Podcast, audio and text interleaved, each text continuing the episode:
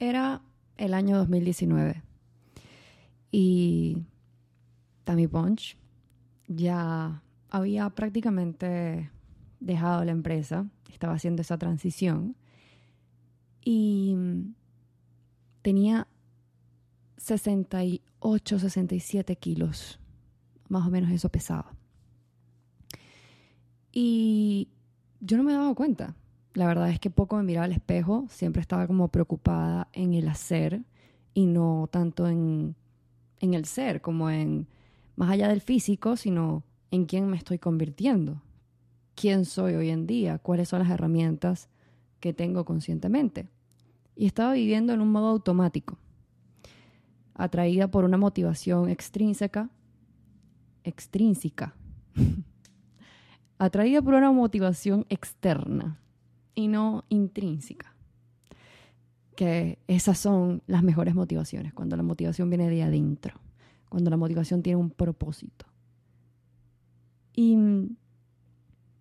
yo no creo que sea algo de la inmadurez. Yo creo que todos en cualquier etapa de nuestras vidas, sea la edad que tengas, tenga la edad que tengas, vas a o puedes pasar por lo que yo pasé. Incluso creo que la vida es constantemente un ciclo y a veces cuando no aprendemos algo se vuelve a repetir y a eso le llaman los psicólogos un patrón. Y en este momento yo estaba enfocada, me estaba yendo, me estaba yendo bien, pero estaba como dentro de una monotonía y definitivamente le hacía falta como un picante a, a mi vida. Y llega una chica y me escribe por mensaje directo. Resulta que me había escrito varias veces, pero lamentablemente a veces no puedo revisar todos los mensajes directos pero llego a este mensaje por Instagram que me dice, ¿te gustaría participar en mi próximo reto? Y yo, ¿Mm? reto. Ok. A ver, ¿de qué se tratará? Antes de responderle, reviso el perfil de la chica y wow, qué cuerpazo. Y resulta que era una una chica que estaba haciendo contenido en redes sociales sobre todo lo que es el mundo del fitness, cómo mantenerte saludable, cómo tener estos hábitos que ella tiene. Y yo, si aceptaba, iba a pertenecer a la cuarta edición de su reto Andre Fit. Ese reto Andre Fit era un Fit in 50. Éramos aproximadamente, bueno, todos sus retos eran aproximadamente 10 eh, chicas, pero en mi reto te puedo decir que hubo, sí, más o menos la, misma cantidad que te estoy comentando, 10 chicas. Y decido responderle y le digo, a ver, cuéntame un poco sobre este reto. Y me envía todo lo necesario para yo saberlo y bueno, dura 50 días en donde va a ser un acompañamiento personalizado, en donde voy a tener que cambiar mis hábitos, ella me va a dar toda su metodología y ella me va a acompañar en el proceso, pero también vamos a estar con todas las demás mujeres. Y yo acepto. Acepto porque también me dio como curiosidad por qué ella me escoge a mí. ¿Por qué? ¿Por qué? Y yo creo realmente que debo, yo debo sufrir algo de dismorfia corporal o es que en serio yo no me estaba mirando al espejo, pero es que o llega un punto en el que la vida pasa y te acostumbres, te acostumbras y como que mm, no ves la diferencia y por favor. o sea, yo creo que también el, el físico, a ver, un poco controversial este tema hoy en día, ¿no? A veces me desanimo a veces de, de, hablar este tipo de cosas porque hoy en día la gente está tan delicada. Pero bueno, en fin, ustedes son mi comunidad más exclusiva, más cercana, así que fuck it, vamos a hablarlo. Yo creo que ciertamente hay personas que tienen muy buen físico, pero, pero están en la shit mentalmente. O sea, no se sienten bien, no tienen buenos hábitos, quizás tienen mucha genética o quizás son muy fit, pero no tienen una buena vida, ¿sí? No se sienten emocionalmente estables o su mente no está equilibrada. Como también puede pasar lo contrario. Una persona que quizás, según los estereotipos mm, socialmente instaurados, mm, no se vea como estamos acostumbrados a ver una persona, entre comillas, saludable, quizás sí esté en su mejor estado mental, pero que quizás pasó el tiempo y bueno, dejó correr el tiempo y se quedó como se quedó. Pero en mi opinión, en mi experiencia, y ya esto eh, es como yo me siento. Esto no tiene nada que ver contigo, no tiene nada que ver con la sociedad, es como yo actúo. Y he descubierto que mm, el físico habla mucho por cómo están mis emociones y por cómo, cómo estoy llevando mi vida. Y mm, cuando yo decido aceptar este reto, recuerdo que estaba vuelta un 8 porque, wow, mm, era como al principio era muy abrumador. Al principio era como, ok, tengo que organizar las comidas, tengo que pesarlas, tengo que comprar esto, tengo que comprar aquello, tengo que... Claro, lo que me gustaba mucho es que le dio estructura a mi día a día. Entonces era como, ok, tienes que hacer ejercicio o cardio en ayunas. Entonces todas estábamos haciendo cardio en ayunas y las pesas, quienes tuvieran más tiempo, las hacían o en la mañana o las que tenían menos tiempo las hacían en la tarde. Entonces dividíamos como que el entrenamiento. Así que yo hacía todo junto. Entonces yo preparaba el desayuno, hacíamos meal prep, que es la preparación de las comidas. Las hacía para cinco días aproximadamente. Y sí, comíamos casi siempre lo mismo esa semana. Era como un menú semanal. Y las panquecas fit, que al final te saciaban, eran ricas y cumplíamos con la meta calórica del día. Entonces, empezábamos a entrenar, yo hacía el cardio en ayuno, yo no estaba acostumbrada a esto, por más de que yo he entrenado toda mi vida, yo no soy una persona que físicamente se ve así como que muy fit, ¿sí? Eh, han habido etapas en las que me veo un, un poquito más, tú sabes, pero nada fuera de lo normal. Bueno, empiezo, empiezo con todo. Y al punto en que ya se está haciendo como mentalmente cada vez más difícil. Al principio estás con la adrenalina, con la iniciativa, con la motivación. Pero luego, eso, la motivación dura poco. Luego tienes que tú ver realmente como el propósito de todo.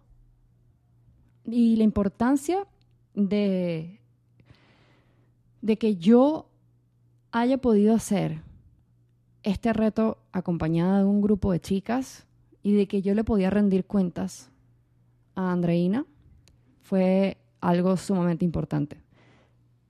Porque el impacto que tuvo eso en mí hizo que yo pudiera ejecutar y pudiese hacerlo, no solo por mí, sino también porque tenía como una responsabilidad, tenía que rendirle cuentas a alguien, o sea, ya yo estaba comprometida.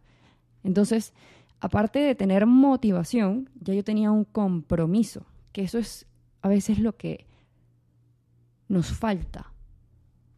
A veces encontramos la motivación, pero la motivación se olvida y la ecuación es motivación compromiso. Por ahora, ¿no? Por ahora hemos descubierto estas dos. Entonces, ya yo tenía la motivación, ya yo tenía el compromiso y mm, para ese tiempo, en el 2019, en Venezuela hubo este gran apagón nacional que duró no un día, no dos días, no tres días, duró seis días, si no, mal recuerdo. Y yo recuerdo que yo seguía entrenando. Yo seguía entrenando y a diferencia de mis otras compañeras, creo que yo era la única que vivía en Venezuela, sin quitarle mérito a ninguna de ellas, porque, hey, yo podré tener las dificultades que tenía en ese momento en Venezuela, porque aún hay dificultades en Venezuela, pero en ese momento te estoy relatando las que tenía yo en ese momento. Ellas, habían algunas que tenían hijos, más de un hijo, otras que estaban pasando por cosas familiares y así sucesivamente. O sea, cada quien siempre va a tener un obstáculo, una dificultad, va a tener una pieza de su ajedrez que mover para que realmente ese hábito que quieras instaurar sea un jaque. Entonces, al momento en el que ya yo estoy empezando a ver resultados, vuelvo a motivarme. Entonces viene un segundo ciclo. Pero lo más importante de todo es que empecé a comprobarme a mí misma que yo podía hacerlo.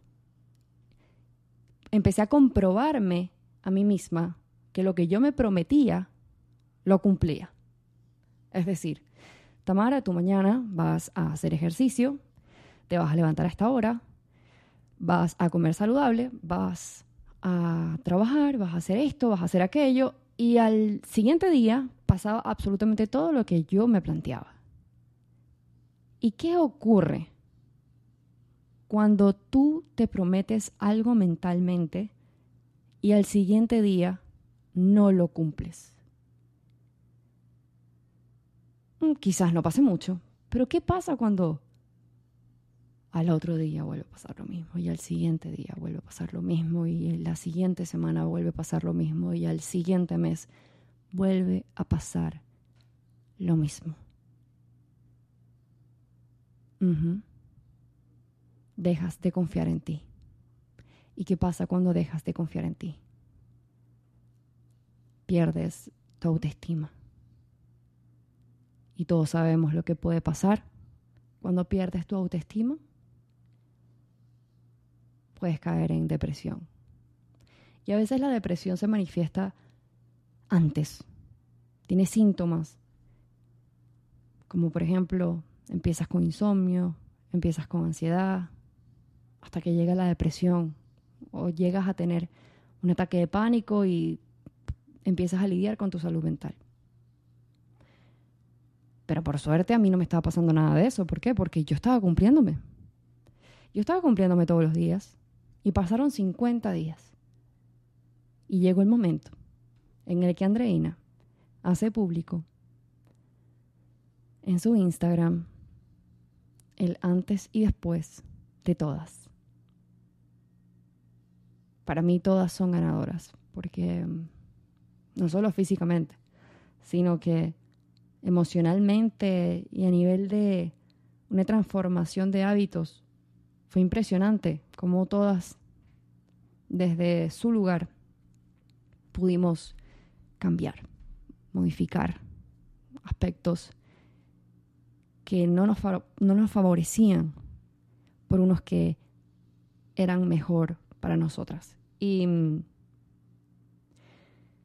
ese momento en el que ella coloca en sus historias para que las personas voten por cuál fue el antes y después más transformador,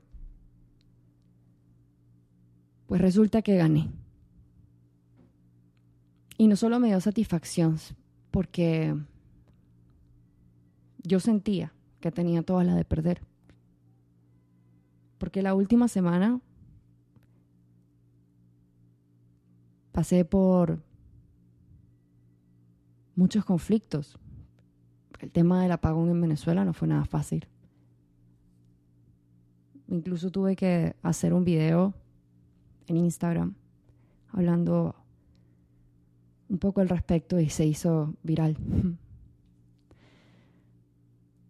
No fui muy estratégica al respecto, la verdad. Hubiese colocado en el, en el video arroba tamipunch y wow, se hubiese explotado mis redes. Mucha gente sacó mi video y lo publicaron en muchas plataformas y mm, la gente no sabía quién era yo, no sabían de dónde salía el video y bueno, se hizo súper viral.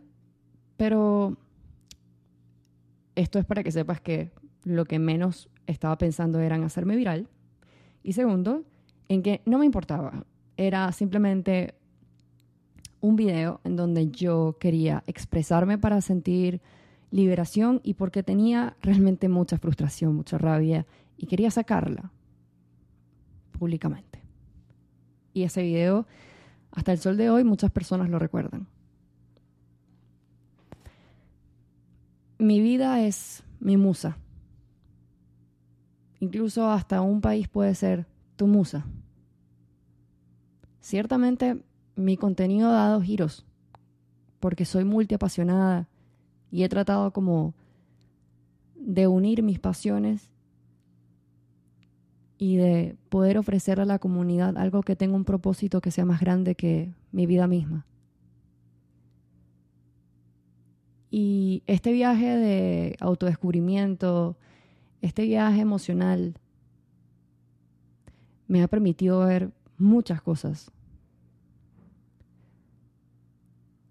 Y ahora que acabo de llegar de Estados Unidos y llegué a Venezuela, en el hotel, en la última terapia que tuve en Estados Unidos, porque yo no cancelé ninguna terapia psicológica en mi viaje. Quizás algunos pensaban que las cancelaría, pero no la cancelé. Incluso fue muy cómico porque un día estábamos haciendo diligencias en el banco y me tocaba la terapia a las 12. Y yo todavía estaba sentada en el cubículo del banco y yo le decía a la chica como que, mira, o sea, yo a las 12 tengo una reunión y yo me imagino que ella pensara que era una reunión de trabajo. y bueno, se hizo las 12 y 10 y ya era las 12 y 10, era, era justo la hora de la terapia. No era, no era las 12, era las 12 y 10, pero yo le dije a la chica que era las 12, ¿sabes? Como para tener un poquito de margen de tiempo para yo poder irme al carro o al auto o ir, no sé, lo que sea. Pensar irme a un Starbucks cerca, qué sé yo. Pero resulta que estaba cayendo una tormenta con relámpagos, truenos, estaba cayendo el cielo completo y yo dije, ¿what? Y el carro estaba súper lejos, así que me tocó hacer la terapia afuera del banco.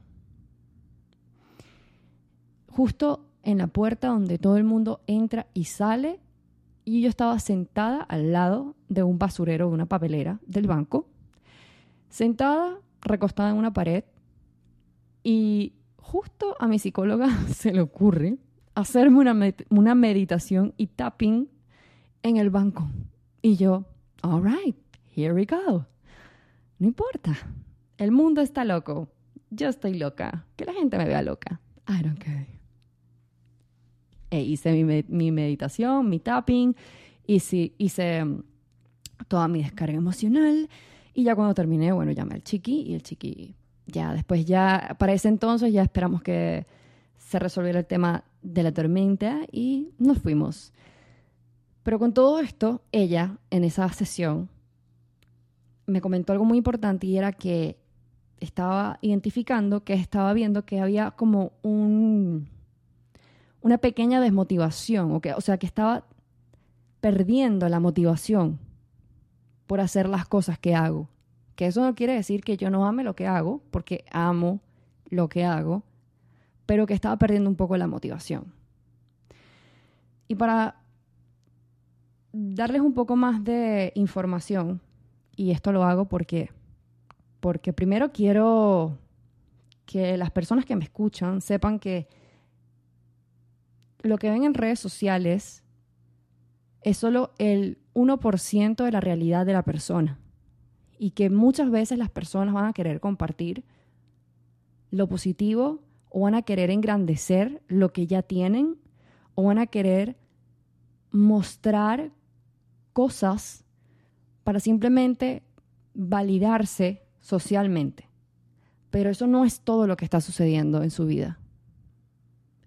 Y yo quiero ser una de esas personas que marca la diferencia, quiero ser una de esas personas que te dice que también soy un ser humano, pero que soy una mujer con un poder y una resiliencia y una capacidad de resolver y de accionar ante las dificultades de la vida.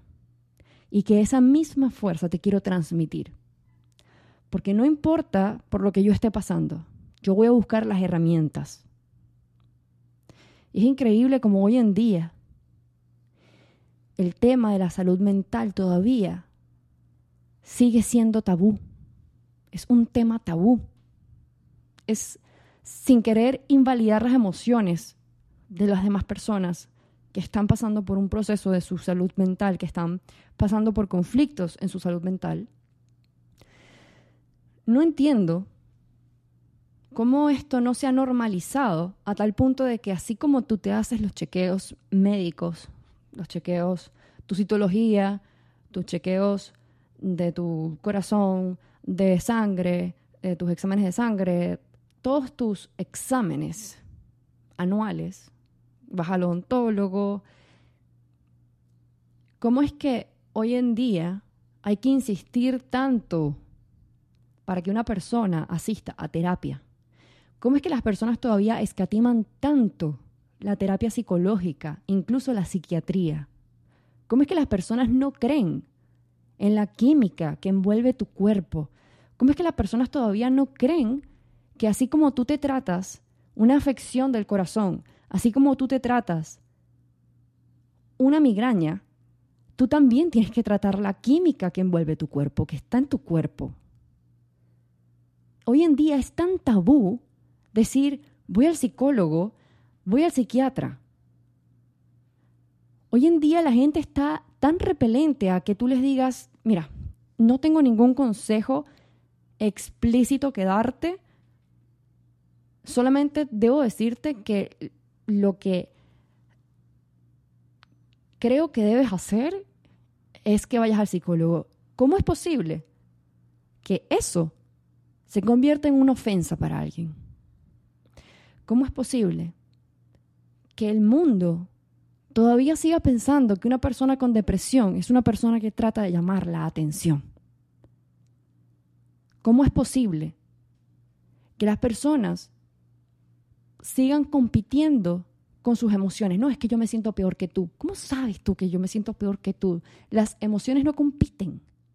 Y wow, qué giro dio este podcast, ¿no? Pero es que quiero confesarte algo. Y yo creo que ya, yo creo que ya muchas personas como que mm, lo venían viendo. Hace unos meses me diagnosticaron depresión. Y esto se fue manifestando de diferentes formas. Estas formas que te mencioné hace unos minutos. Insomnio, migraña, ataques de ansiedad, ataques de pánico, pensamientos y pensamientos rumiantes. Y realmente yo sí pudiese decir que hay diferentes niveles de depresión. Yo creo que puede que me esté contradiciendo un poco con lo que dije ahora de que las emociones no compiten, pero yo creo que así como por ejemplo hay diferentes tipos de dolores de cabeza, hay diferentes tipos de mm, enfermedades del corazón, hay diferentes tipos de cosas que te pueden pasar o te pueden suceder, también hay diferentes tipos de depresión. Y yo no quiero quedar, quedarte, o sea, hacerte quedar con esto, sino más bien decirte que mm, esto me ha hecho agradecer tanto, y eso lo dije en otro podcast. Esta situación en la que yo estoy me ha hecho agradecer tanto mi vida y ver cada pedazo o cada cosita que yo tengo en mi vida de una manera mucho más grande. ¿Tú crees que hace años Tamara se hubiese posado en la ventana a ver el paisaje y agradecer porque estaba viendo un pajarito? O sea, eso no pasaba. Eso no pasaba. Hoy en día Me siento tan evolucionada, como un ser humano tan evolucionado. Y quizás esté equivocada hoy cuando, cuando escuche esta, este podcast en cinco años. Quizás diga, wow, no, no tienes idea. Pero todavía no estabas tan evolucionada. Pero ojalá pase, porque yo no pretendo dejar las cosas hasta aquí. Y me siento mejor, me escucho mejor. Y me siento mejor porque he conseguido respuestas. Y yo no quería hacer esta declaración hasta que no conseguir alguna respuesta. Y conseguí muchas respuestas. Y eso me tiene feliz. Me tiene feliz porque a veces lo que más frustra es encontrar el por qué. Y eso lo tendrás que tú ver con tu terapeuta. Yo no sé realmente si todo el mundo encuentra un porqué. A veces no, a veces sí, no tengo idea. Yo no soy psicólogo, yo solamente puedo hablar desde mi experiencia, opinar desde mi situación actual y ojalá hacer conciencia de que esto existe y de que esto es más normal de lo que tú piensas y de que lo que tú estés sintiendo, o sea, créeme, así como todos los días o todos los años tú te prometes ir al gimnasio, deberíamos prometernos asistir a terapia. Y yo sé que esto a veces es un beneficio y un privilegio para muchos, porque yo sé que es un valor, una inversión para muchos importante, pero por lo menos luchar por poder conseguir ese momento. Quizás ahora no lo tienes, pero quizás luchar, ahorrar, quizás hacer lo posible. Colócalo dentro de tus metas. O quizás ahorra más. Deja de hacer algunas cosas que quizás no te suman, que gastas dinero en eso para poder pagarte una terapia si sea una mensual. Yo tengo una semanal. Y en el 2019,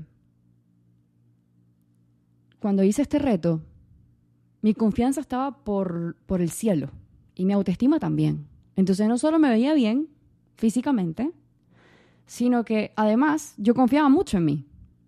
Pero luego llegó pandemia, el 2020, y yo creo que muchos caímos en un hueco. Y creo que muchos también como que dejamos de, de como dejamos una rutina y empezamos a estar con nosotros mismos más tiempo, creo que eso, por eso yo también creo que este tema de la salud mental todo reventó a partir de, la pandemia.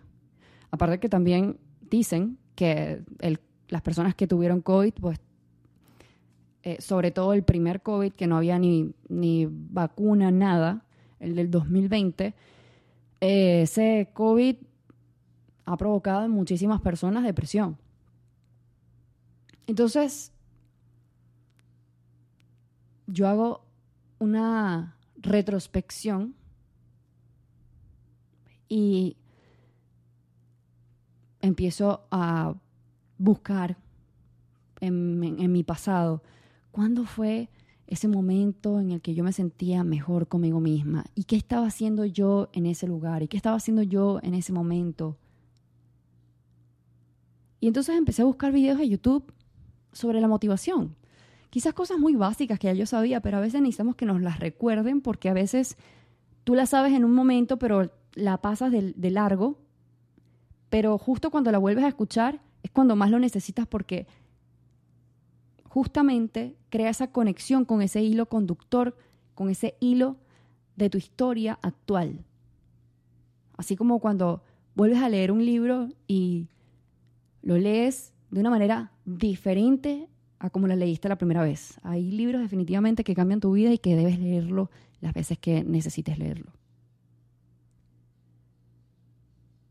Así que empecé a hacer ese viaje por mi pasado y empecé a buscar a buscar en mí.